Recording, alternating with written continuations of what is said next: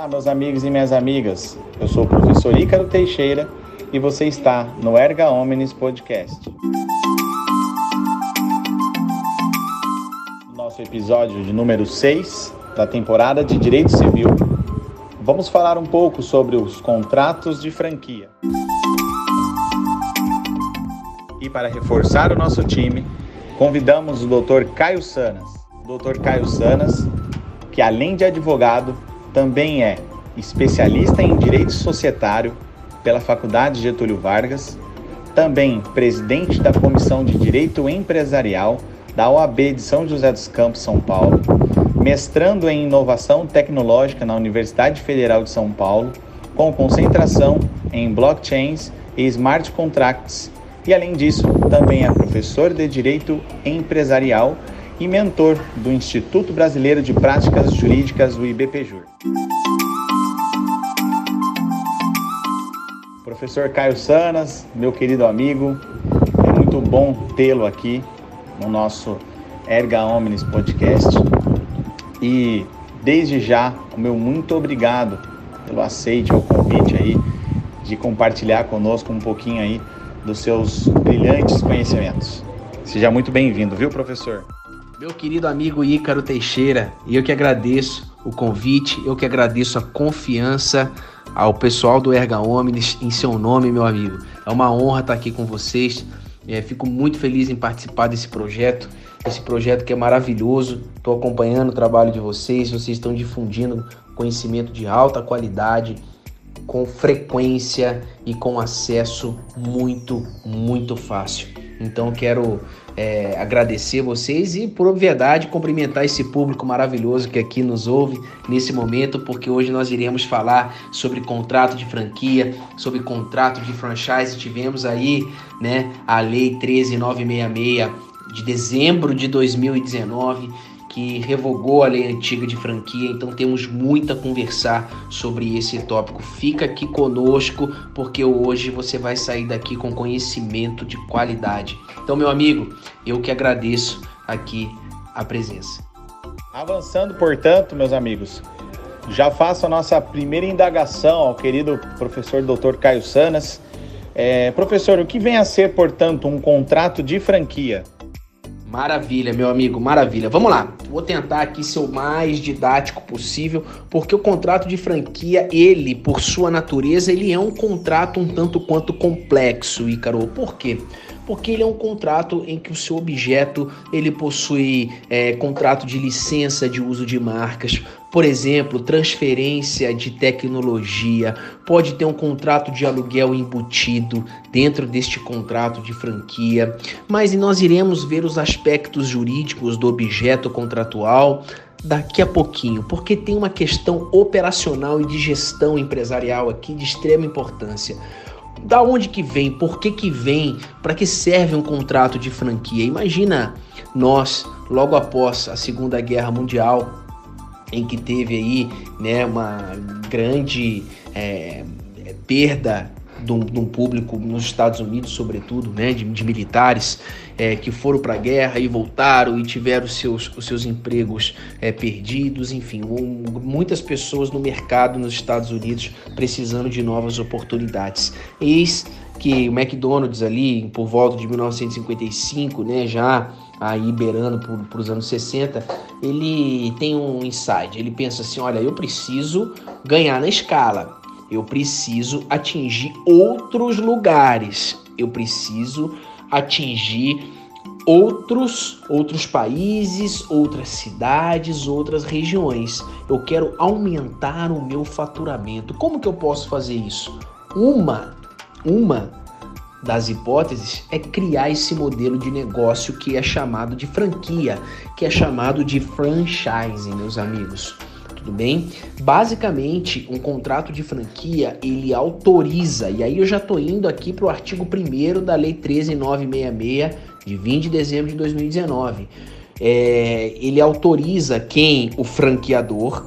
É, ele autoriza ao franqueado a utilizar a marca, então a marca McDonald's, ele é, normalmente vai transferir propriedade de direito intelectual, pode ser aí questões de transferência de tecnologia, de know-how, de modelo de negócio, de gestão ágil, é, sempre associado a direito e produção, distribuição exclusiva ou não de produtos ou serviços. Então, é, de um lado eu vou ter o franqueador, que vai dar a licença da marca, licença da propriedade intelectual, vai treinar essa equipe para explicar o produto do McDonald's, por exemplo.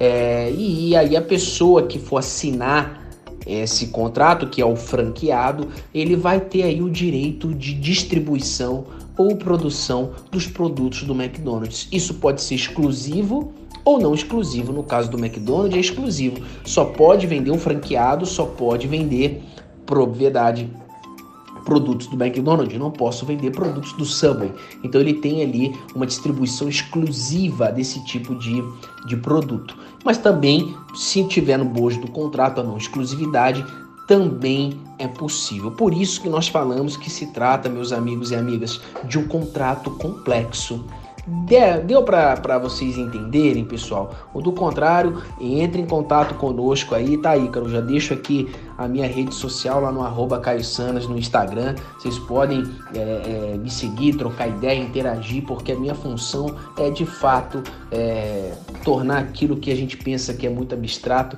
materializar na sua mente com uma linguagem muito mais tranquila, tá, pessoal? Então, basicamente é isso, meu amigo. O contrato de franquia ele visa licença de marca, licença de propriedade intelectual para ter ganho de escala, para poder atingir outros é, outras regiões, outras cidades, para poder ter um faturamento. Eu vou alterar meu modelo de negócio, ok? Note, eu também vou poder passar aqui métodos e sistemas de implantação de administração de negócio e o sistema operacional desenvolvido que é, detido, que é detido por obviedade, né, desenvolvido é, pelo franqueador. E aí ele recebe uma remuneração que nós chamamos de royalties. Nós chamamos essa remuneração de royalties. Então paga uma taxa. Normalmente esse contrato você tem uma taxa de franquia em que você compra a franquia e vai ter uma porcentagem do faturamento é, líquido chamado de royalties que você precisa pagar o franqueador. Então a Cacau Show, por exemplo, Ícaro, você que é um rapaz que gosta de comer é, um chocolatinho, fala assim, ah, vou pegar aqui os meus milhões na advocacia e vou investir numa franquia da Cacau Show. Você vai ter que pagar uma taxa de franquia que varia aí de 50 a 500, 1 milhão e meio, 2 milhões de reais, por exemplo, até mais. E, e não obstante a isso, você também vai ter que pagar um, uma remuneração ao franqueador chamado de royalties. Por fim, Ícaro, note você, aqui é uma relação em que vai ter dois CNPJs, o franqueador e o franqueado. Nesta relação entre o franqueou, entre o franqueador e o franqueado, não haverá vínculo empregatício, não haverá vínculo empregatício em relação né, aos empregados do franqueado, do franqueado e do franqueador, ainda que durante do período de treinamento. Além disso, meu amigo, essa relação entre franqueador e franqueado, ela não caracteriza uma relação de consumo, é contrato B2B, business to business, contrato empresarial. Tudo bem? Maravilha, maravilha. Agora que a gente já sabe, portanto, o que é o contrato de franquia, logicamente avançamos, portanto, para compreender o que seriam, quais seriam, melhor dizendo, os direitos e deveres, tanto do franqueado como do franqueador, tá certo? Professor Caio Sanas, gostaria novamente que brindasse com a gente aqui um pouquinho é, o que vale a pena né, mentalizarmos. Logicamente, sabemos que é um tema bastante é, complexo e, e extenso, mas o que vale a pena a gente já guardar acerca sobre essa temática? Ótimo, ótima pergunta. Bom, vamos lá. Notem vocês que se trata de uma lei que possui aqui 10 artigos. Logo, abre margem para nós advogados negociarmos aqui pacta sunt servanda, o contrato faz lei entre as partes e, portanto, aqui, sobretudo após o advento da Lei de Liberdade Econômica, né, a 13874 de 20 de setembro de 2019, essa lei ela ainda fortalece a autonomia privada e a liberdade contratual, que são preceitos que, embora estejam presentes no Código Civil de 2002, tem uma certa flexibilização por conta de princípios abstratos. Vem a lei de liberdade econômica e traz aquela ideia aí, Carol, lá do Código Civil de Clóvis Bevilacqua de 1916, em que ele é, é, entrega mais autonomia de vontade, mais segurança jurídica e mais liberdade contratual. Portanto, aqui, basicamente, vem comigo aqui, pessoal, não para de, de ouvir o nosso, nosso áudio, porque isso aqui é extremamente rico para vocês, tá bom? Notem vocês, o franqueado, o franqueado, ele possui o direito de receber um documento, inclusive esse documento ele é obrigatório, chamado de COF. COF nada mais é do que a circular de oferta de franquia. Ela tem que ser propriedade escrita em língua portuguesa, ainda que a franquia seja internacional, por exemplo, uma Starbucks, ela tem que ser escrita em língua portuguesa de forma objetiva e essencial. E o que, que é essa COF? Essa COF é como se fosse uma carta de apresentação, Ícaro. Eu vou entregar, eu, franqueador, eu vou entregar para você, Ícaro, que vai ser o meu franqueado, é, por exemplo, é, as minhas informações, o histórico resumido, tudo bem? É, do negócio, propriedade, então no caso da Starbucks, o balanço do franqueador para poder ver se de fato é isso mesmo que ele se ele fatura tudo isso que ele fala. Então tanto é, balanço e demonstrações financeiras dos últimos dois anos, a qualificação completa do franqueador tá? Indicando propriedade o CNPJ, descrição detalhada da franquia, um perfil do franqueado ideal que se encaixa nesse tipo de negócio. Tudo bem? E algumas informações. Algumas informações referente a quê? Olha aqui o, o inciso oitavo do artigo 2 da Lei de Franquias. Por exemplo, eu preciso colocar o total estimado do investimento inicial necessário à aquisição. Então, ó, é a taxa de franquia, o investimento que você vai ter, a taxa de franquia, mais as obras, mais treinamento, você vai gastar 400 mil reais. Tem que ter esse valor estimado. Esse valor, por verdade, pode ser flexibilizado a depender das condições do caso concreto. O valor da taxa inicial, lembra que eu falei? Tem uma taxa inicial, uma taxa que eu, normalmente eu vou em feira de franquia, eu vou lá e compro uma franquia por 50 mil reais. E o valor estimado das instalações, dos equipamentos e do estoque inicial. Note que tudo isso, tudo isso são informações de transparência. Nós precisamos ser transparentes com o franqueado, até porque muitas vezes ele está colocando é um investimento. Né? Ele está esperando uma taxa interna de retorno superior à taxa Selic. Ele está esperando um payback, ou seja, o retorno do capital investido de uma forma é, é, que, que encaixe no planejamento financeiro dele. Ele está verificando quanto que ele tem hoje para poder calcular o VPL, né? o valor presente líquido daquilo que foi investido.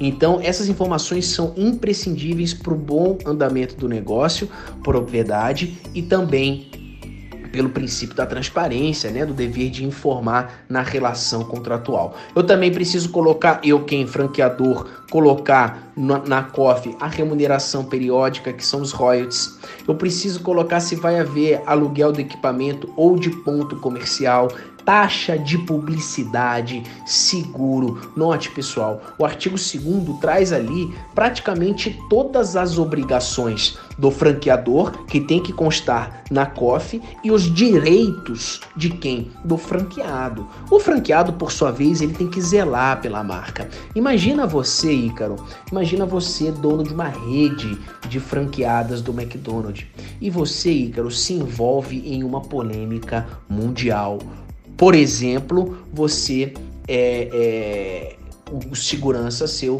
comete um, um, um homicídio dentro do seu estabelecimento. Isso pode fazer com que o franqueador rescinda o contrato com o franqueado. Então, o franqueado ele precisa zelar cuidar da marca. Até porque o franqueador tem toda uma história, né? No momento que a maturidade, tá? E aí questão de gestão de novo, a maturidade do negócio, ele chega num determinado momento que o franqueador ele para e olha e fala assim, pessoal, ó, tá, eu quero expandir. Como que eu posso expandir? Qual a ferramenta que eu tenho para poder expandir? Ó, licença de marca, beleza. Ó, tenho a franquia, eu posso fazer a franquia ou fazer filiais. Filiais eu tenho um alto custo de manutenção. A franquia eu ainda ganho dinheiro e royalties para poder. Então, o custo de transação é mais baixo quando comparado com filiais, entendeu? São pessoas é, jurídicas independentes, também é importante falar, né? Frisar isso daí novamente. Então, note você. É... Outra coisa, o franqueado, além dele ter esse direito sobre receber a COF, ele também tem o direito de ter o suporte, ter uma supervisão, um treinamento dos seus funcionários. E esse treinamento, Ícaro, quando o franqueador ele vai dar o treinamento para o franqueado, isso não configura vínculo empregatício, tá? Só reforçando essa, essa ideia que tem que ter o treinamento, propriedade e ele não e ele não configura vínculo empregatício. Então assim, são em torno de 23 incisos tá? E que vai ter ali direitos e obrigações entre o franqueador e o franqueado. Basicamente, o franqueador tem é, que seguir a COF, entregar a COF é um documento, sobretudo, se eu não entregar a COF conforme previsto em lei, pessoal, isso pode gerar anulabilidade, né? A nulidade do contrato de franquia, isso pode acarretar, tá bom? E o direito, o direito dos, do do franqueado, basicamente é receber essas informações e também receber esse treinamento. E a obrigação dele é zelar pela marca. Perfeito, professor. Então, para que a gente possa é, fechar com chave de ouro, quero passar a bola aqui para você novamente, para que faça as suas considerações finais acerca deste é, conteúdo que a gente abordou aqui no nosso episódio. Fique à vontade também quiser é, trazer alguns cases é, é contigo e novamente agradeço ah, em nome do nosso Erga Omnis Podcast a sua presença e aguardo, logicamente, o senhor aí para as próximas é, temporadas, tá certo? Um grande abraço aí, fica com Deus, Deus abençoe. Claro, meu amigo, claro. Eu quero falar um pouco, pessoal, sobre o artigo 3 tá, da lei de franquias. Esse artigo 3 ele tem algumas informações extremamente relevantes que alteram é, é, aqui a jogada quando você for advogar para um franqueador ou para um franqueado. Bom, vamos lá. O franqueador ele pode locar o imóvel em nome dele, em nome do franqueador e no contrato de franquia ele sublocar para o franqueado, tá? Isso é pacífico, tranquilo, tá? Inclusive, vai dizer o parágrafo único do artigo 3 que o franqueador ele pode cobrar inclusive acima do valor que ele paga de aluguel. Então, por exemplo, eu caio, tenho uma franquia, sou franqueador, tudo bem? O aluguel que eu, que eu tenho lá é 15 mil reais por mês. Só que eu vou no contrato de franquia que eu tenho com você que está me escutando, eu vou colocar que você tem que pagar a título de, loca, de sublocação 20 mil reais. Isso é abusivo? Não, isso está na lei, é possível e você pode aplicar e negociar. Pode cobrar tanto mais quanto menos. A própria lei permite isso daí.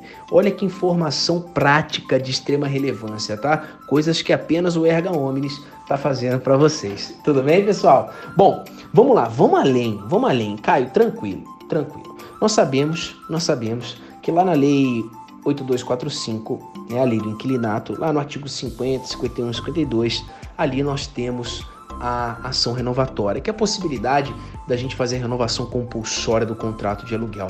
Ora, se eu tenho um contrato sublocado, quem é legítimo para poder distribuir a ação, Icaro, de ação renovatória?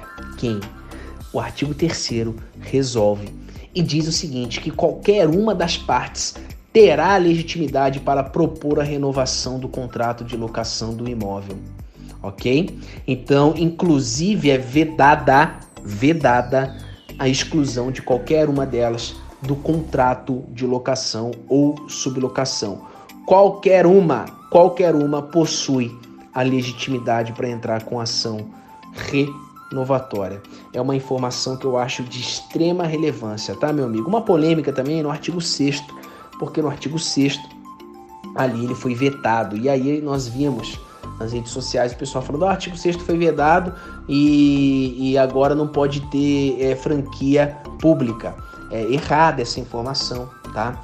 É, ele foi vedado porque teve alguns problemas com a lei, com a antiga lei de licitações, era incompatível com a lei de, de, de licitações. Mas se você é, é, for olhar aqui, tanto a, a lei, a lei permite, a lei permite no artigo 1 parágrafo 2 que a franquia pode ser tanto por empresa privada quanto empresa estatal ou entidade sem fins lucrativos, independentemente do segmento que desenvolva as atividades. Então, em que pese, meus amigos e amigas, o, o artigo 6 ter sido vedado na lei, a, a franquia por empresa pública, como Correio, é totalmente possível, é totalmente lícito. Ok? Tranquilo? Bom, por fim, eu quero falar aqui que é possível, é possível a gente colocar é, agora a cláusula compromissória, tá? O que que vem a ser a cláusula compromissória? É a cláusula de arbitragem. Nós podemos colocar, inserir essa cláusula dentro do nosso contrato de franquia.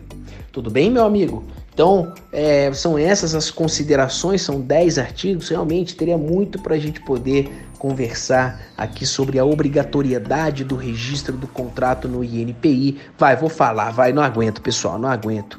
O contrato, para ele ter é, efeito perante terceiros, entre, entre empresas brasileiras, é facultativo o registro desse contrato aonde no INPI no Instituto Nacional de Propriedade Industrial. É facultativo. No entanto, se se tratar de franqueador, franqueador internacional, meu caro, aí não tem jeito, é obrigatório o registro do contrato de franquia no INPI para a remessa dos royalties de forma internacional. São essas, agora paro de falar na cabeça de vocês, são essas as considerações que eu queria falar para vocês, tá? Não me lembro, não me recordo se eu tinha dado o fundamento da arbitragem, tá, pessoal? Então anota aí, artigo 7 parágrafo 1 da Lei de Franquias, as partes poderão eleger juízo arbitral para solução de controvérsias relacionadas ao contrato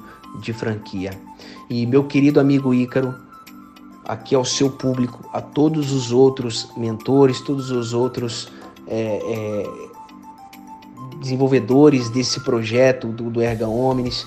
Aqui eu deixo o meu abraço, mais uma vez o meu agradecimento, agradeço todos vocês em nome do Ícaro e vocês, pessoal, que estão nos ouvindo, continuem seguindo é, o, o Erga Omnis, continuem assistindo, ouvindo apenas a educação, apenas a, a, informação que vai fazer a gente sair do nosso lugar. Estude muito, estudem sempre.